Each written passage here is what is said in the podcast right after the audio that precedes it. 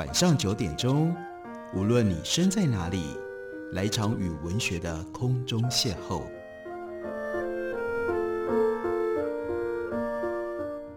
杨照谈书，邀您一同遨游文学世界，认识古今中外的经典之作。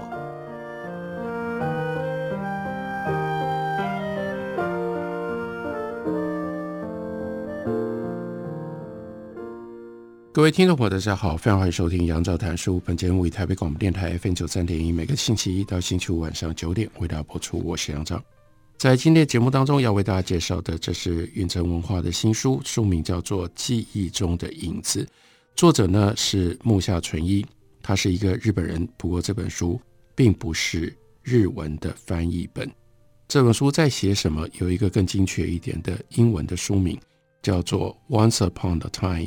In Taipei，我们来看一下木下纯一他所写的这本书的后记，就更清楚知道他是一个什么样的作者，为我们写了什么样的一本书。后记一开头就说，来到台湾，今年刚好第四十年，扣除其中回日本八年的时间，实际在台湾生活是三十二年，不能不说是一段相当长的岁月，等于我人生一半以上的光阴是在台湾度过。虽说是如假包换的日本人，但在台湾生活的时间却比在日本长得多。所以木下纯一他是来自于日本，但他在台湾待的时间够久，久到他可以用非常流利、非常好的中文写作。他说：“这段和台湾如此绵长的缘分是从哪里开始的呢？我自己也曾经认真思考过这个问题，但终究说不出个所以然来。”当时正在东京念大学的我，和几位台湾来的留学生相识，他们常对我提起家乡的美好，激起我抱着好奇心一探台湾。或许是在那一次的旅游当中，台湾在我的心底留下了涟漪。那也就是他一九八零年第一次来到台湾旅行。这个涟漪在两年之后，就是一九八二年，转变成为大浪，便自作主张对自己原来在东京念的学校办理了休学一年，借着学习语言的名目，再次来到台湾。如今已经在台湾生活了三十多年。回顾这段过往，确实是人生历程的大转弯。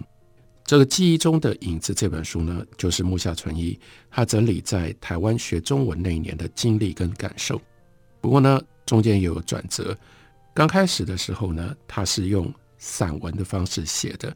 他在里面写了当时一九八二年的时候，让他留下最深刻印象的台北生活的一些面相。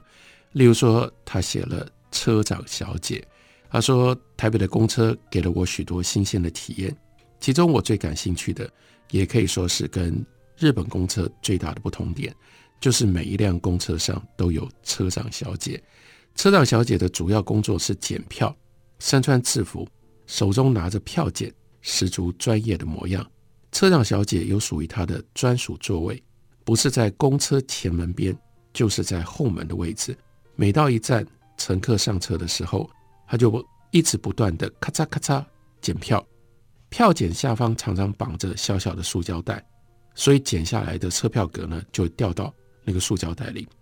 她还记得，当时一九八二年，在台北搭公车呢，全票是六块钱。车票是用比较厚的纸印刷而成的，接近正方形。在纸的下缘呢，印有一排格子，一共十格。搭车的时候呢，车长小姐就剪下一格。学生可以买学生票，一张呢一共有六十格，因为每天用两格，所以刚好用一个月。这是月票。车票的左上方呢还贴有照片，来证明是本人。不过规定是规定。事实上，对于照片的要求似乎不太严格。我们经历过那个时代，我们知道这不是不太严格，是根本没有人去查你。他说：“我曾经看过有些车票上的照片，明明是高中生的模样，跟现在的大学生本人完全不像。”他说：“我也想要买这种学生票，但是呢，因为他当时是念语言学校，所以语言学校的学生不能买。车长小姐的工作乍看之下很简单。”其实没那么轻松。尖峰时间，大家都赶着上下班、上下学，只要车子靠站，立刻就有数十人涌向车门，抢着上车，根本没有秩序可言。可是那个时代，恪尽职守的车长小姐始终一脸镇定，从容不迫，票检的咔嚓声保持着一定的节奏，不曾停过。厉害的是，一票也不会漏，同时口里面还高喊着：“快点，先上来，再往里面挤一挤。”完全是战场上一夫当关的气魄，动作纯熟利落。而还记了一个非常非常有趣的小插曲。他说：“我跟朋友相约在台北车站附近，下班之后急忙前往。我搭上爆满的公车，刚好是下班时间，路上大塞，公车停停走走，走走停停，心里面越来越焦急不安，因为担心会迟到。他的手表呢，偏偏在前几天洗衣服的时候忘记从裤袋里拿出来。”结果可想而知，意思是手表坏了，洗坏了。现在到底几点了？来得及吗？于是他就看到车长小姐手腕上的手表，就歪着头想要偷瞄，因为角度的关系，总是看不清分针跟时针的位置。努力转动脖子调整角度，试了又试。这个时候，车长小姐默默地举起手，大方地把手表。让他看个清楚哦，六点二十五分。这个时候的我心里有一点点复杂，与其说是感谢，不如说难为情的成分还更多一点。原来以为偷看的举动，神不知鬼不觉，没有想到当场被捉包。这是记忆中的影子，其中一部分。这最早木下纯一，他是用散文的方式写，写了中华商场啦、校园民歌啦等等。可是后来，他把它改变成为他自己认为是小说的形式。为什么要从散文改变成为小说呢？我想其中的一个因素是让他可以更自由一点写吧。因为他怎么可能一九八二年来到台北的时候，他所经历的所有的事情都是好事呢？可是如果用散文写的时候，难免就会得罪人，得罪这些台湾的读者。用小说的方式写，它就可以掺杂虚构，因而呢，就可以把一些可能比较负面的内容放在里面。例如说，他就写一九八二年，这个叙述者我刚来到台湾的时候，他在日本认识的一个朋友林碧如，让他住在他们家里。然后有一天呢，林碧如的二姐叫做林碧芳，住在附近，走路。大约五分钟的地方，这个林碧芳租下了一间连同院子差不多有五十平的房子，在经营幼稚园。在林家住了几天之后呢，这个林碧芳就问他说：“哎，要不要去幼稚园玩？”他说：“反正直到开学之前，你闲的嘛，来教小朋友学日本话，好不好？”那他有一个猜想，因为大家都上班都外出，所以平常白天的时候。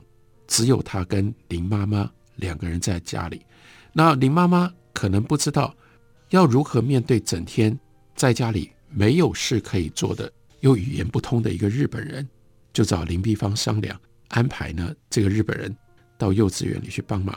幼稚园的学生大概有三十个人，他第一天到教室里就看到三十个小萝卜头啊啊啊的尖声怪叫，大喊日本人日本人。此起彼落，从这样的气氛判断，他们看起来不太欢迎日本人。他就说：“当我一靠近，他们像是生怕被魔鬼抓走似的，立刻逃之夭夭，惊慌失措。另外有女生被吓得嚎啕大哭。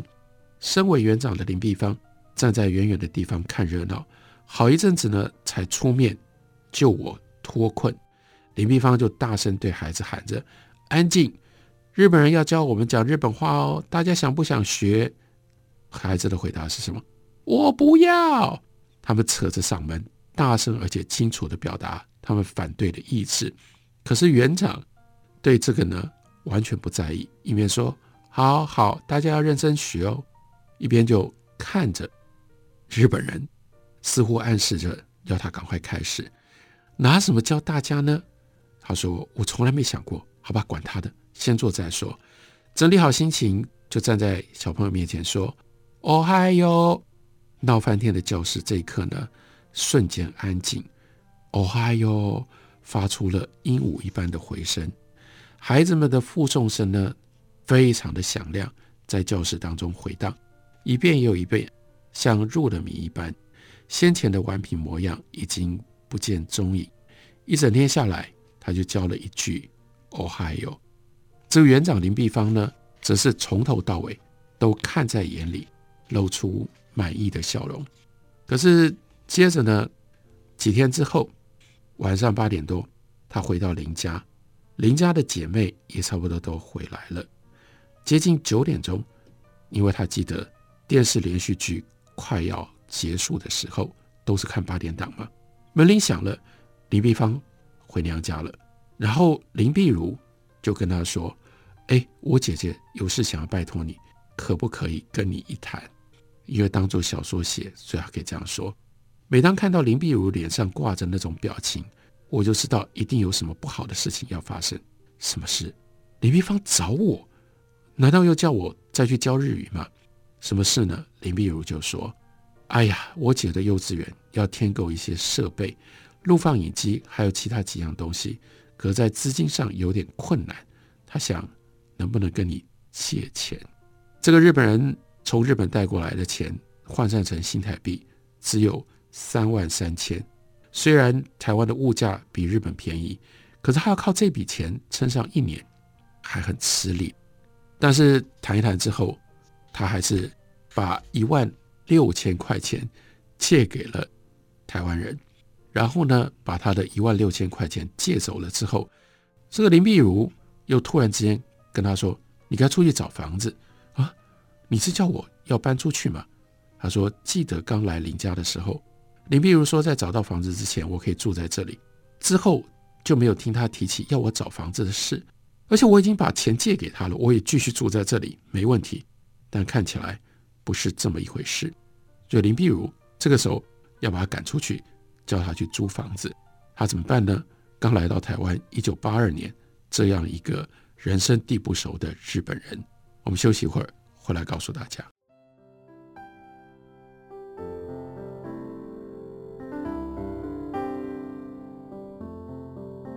听见台北的声音，拥有颗热情的心，有爱与梦想的电台，台北广播 FM 九三点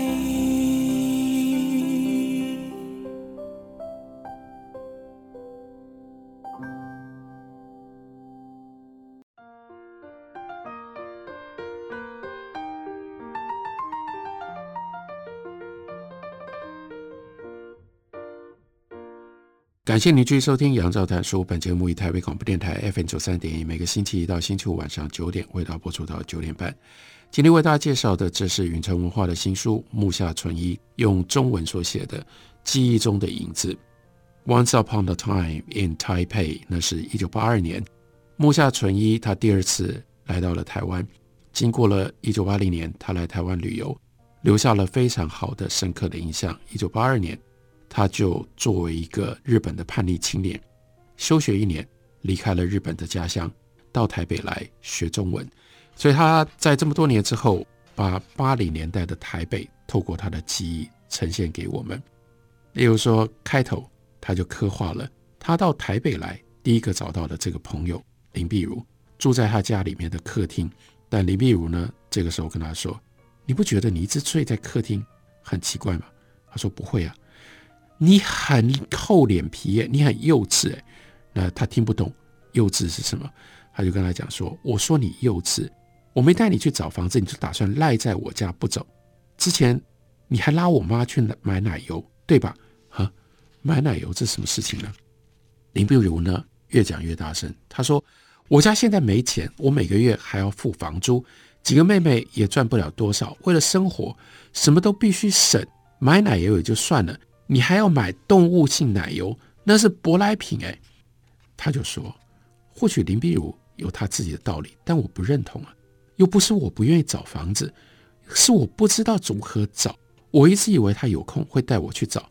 至于奶油，什么动物性、植物性，我听都没听过。在日本，奶油不是这样分类的。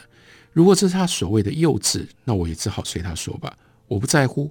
话说回来，你还跟幼稚的小人借钱，这不是一件奇怪的事吗？连奶油这种小事都计较，还把我的一半财产借走。要是我带来的钱多一点，你不就还要借更多吗？这个时候他也越想越火大了，所以他就说：“那你什么时候带我找房子？”因为他也不想待在这里。林碧如的回答是：“现在就走，要不要？”他说：“好啊，我们走。”这个时候已经过了晚上九点。他想，在日本这种时间到哪里去看房子啊？一般人也都差不多要睡了。但林碧如说，在台湾没关系，所以呢，就拿了钥匙跟钱包，跟林碧如一起出门，重重的关门声，然后后面呢，有妈妈说：“路上小心。”这个时候，他还原了很多人都已经遗忘掉一九八零年代在台湾我们怎么找房子。林碧如就带着我到附近的公园，几盏电灯照着入口处的布告栏，他盯着布告栏上的消息，手呢不停地抄写。哎，你在写什么？他就说：“我们在台湾都这样找房子的啦。”走近一看，布告栏贴着好几张红色的纸，每一张上面都写着大大的“租”，大概就是有人要把空房子让出来给别人住吧。再仔细看，地址、电话号码、金额，有的呢还写限女性。他说这些我都看得懂，但是有一个看不懂，叫做雅房。从汉字上来猜，应该指的是优美豪华的房子。林碧如呢，不时就喃喃自语说。这个可以，这个也不错，然后就记在纸上。他全神贯注，以至于有满肚子的问题想问，也不好意思这个时候打断他。在布告栏站了一阵子，林碧如停下来，然后就说：“好吧，走，走去哪里？去公用电话，去打电话。”然后这个时候，他当然真的有很多的问题，他就问说：“哎，我没有看房子，就这样决定了。”林碧如的回答是。现在我们要去打电话问什么时候可以看房子，喜欢再决定。他这个时候也很慌，因为他真的不懂，他就问说：“啊，如果看了不喜欢呢？”林碧如说：“那就算了。”然后他拨了电话，几通电话，这里很有趣的描述。他说：“我听他讲电话的声音，声音装得好客气，跟平常跟我讲话的口气完全不同。这段时间当中，我当然只能够呆呆地站在一旁。”这样能决定吗？我心里正感到不安，突然林碧如说话声调高了起来，连续说了几声“好好”，就把电话挂了。然后林碧如就告诉他说：“我们现在就过去看房子，有多远呢？大概两个公车站的距离，可以走过去。沿着忠孝东路往东走，看到了天桥，过了天桥，在某一家红色铁门前，林碧如停下了脚步，拿出。”刚才记下来地址，确认了之后，伸手按门铃，铁门开了，他就在这里找到了离开了林碧如家之后第一个台北的住所。在这个住所当中，他认识了叫彭辉明跟赖美惠这一对没有真正结婚同居在一起的男女朋友。在这个房子里面，书里面告诉我们发生了很多对他来说半懂半不懂的非常有趣的事。另外一部分的记录是他要学中文，他就在师大国语教学中心学中文。他在东京收到林碧如寄给他师大国教中心简介，他就填好了报名表寄去。不久之后呢，国语教学中心就把入学许可证寄来了。那这个时候，他到国语教学中心去上学了。他上学的时候呢，他上的是最便宜的班级。一个老师教导五个学生，所以他形容说，上课的气氛像是开同乐会一样，既轻松又愉快。班上的同学中文程度有显著的差别。他第一天去上课，马上就明白，在班上的中文程度他最差，其他同学，包括一些金发碧眼的西方同学，都已经可以说了。那与其说是不甘心，不如说，哎呀。这个时候就很羡慕他们，在听力方面，老师说的话，他勉强听一半，问他问题也没办法回答，这个时候就只好傻笑以对。接着呢，他把我们描述形容这个班级好有趣，学生的中文程度有高有低，重要的是来自的国家有东有西，大家有着各自不同的文化背景，用不一样的语言思考，却必须用同样的中文来表达来沟通。小小的五人的班级呢，结果就变成像联合国会议一样，每一个学生都扮演自己国家的外交官。例如说，英国同学就批评说：“哎，为什么美国人头脑简单，想法既单纯又幼稚？”美国同学就会不甘示弱反驳说：“不这样不行吗？是你们英国人想太多吧？”另外一个呢，则是印尼华侨同学就说：“为什么台湾东西这么贵？我爸爸为了要筹生活费给我，在印尼每天很辛苦卖面，一碗面才能够卖台币一块钱，差一点要哭出来。”让全班的气氛一下子就变得非常的沉重。另外有一件事情是发生在他身上，他说：“我有一次遭受韩国同学的攻击，问他说，日本为什么不答应给我们六十亿日元的防卫费用？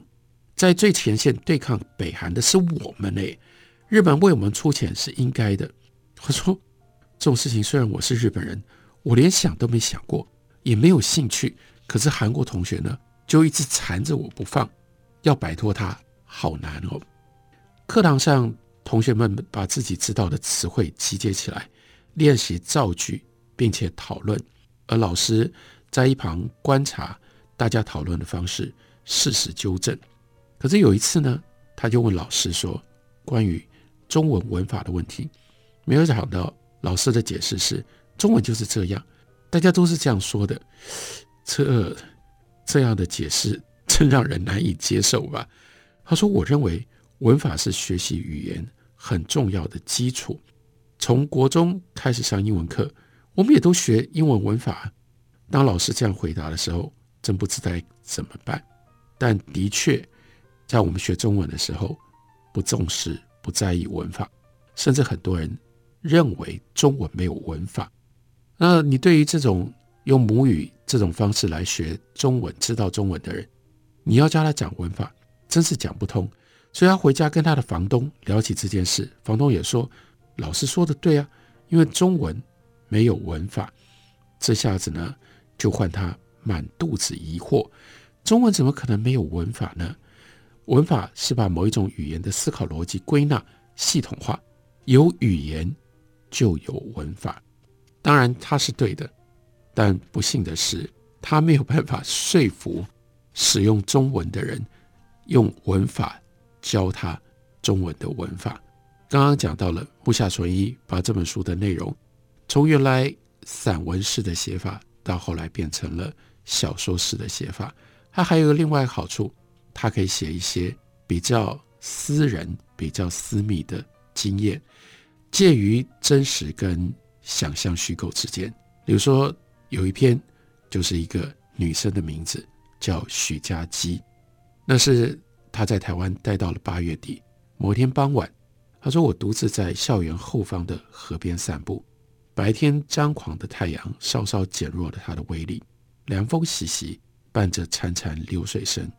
有一位年轻女子坐在前方河岸边，望着对岸。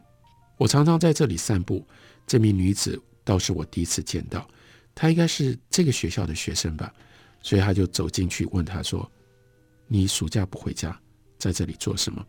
女生跟他说：“因为风景很漂亮。”他说：“有吗？我不觉得有什么特别。”女生就说：“看着这条河，看看这里的风景，心情整个平静下来。”接着聊了几句，已经记不起聊了什么。几天之后的早晨，他又在学生宿舍旁的小径遇见了他。因为这个时候是暑假，他的一个同学让他跑到正大的宿舍里面去借住，因为学生都回家了。那他就在这里又遇到了这个叫做许家驹的女孩，她叫做许家驹。如果要形容她的长相，我头一个想到的是，竟然是爬虫类。印象中有一种蜥蜴的模样跟她很相似。她始终面带微笑。看到她的笑容，心情也跟着愉快起来。许家驹住在这个学校的女生宿舍，但不是这个学校的学生。他们两个人就在这里有了特别的共同点，所以很显然，这是一个爱情的故事。这个爱情故事呢，是偶遇，但两个人之间就产生了特别的情愫，甚至这个叫许家驹的女孩还曾经陪着他一起去看房子、找房子。当然，当然，这样的一个故事，因为虚构，所以可以写得比较的仔细，有那些细节。这不是一个长远的爱情故事，这是短暂瞬间的爱意的萌发，但很快的又消散。两个人又各分东西。这个故事木下纯一写得很感人，更重要的是，在这个故事写作的过程当中，嵌入了一九八二年的。台北的景象，包括西门町，包括各种不同的社会上面特殊的，也许我们自己都已经遗忘当中记忆中的影子。所以读这本书，真的是让我们透过一个日本人的眼睛，看到了过去的台北，引发了我们的怀旧情绪。书名就叫做《记忆中的影子》。感谢你的收听，明天同一时间我们再会。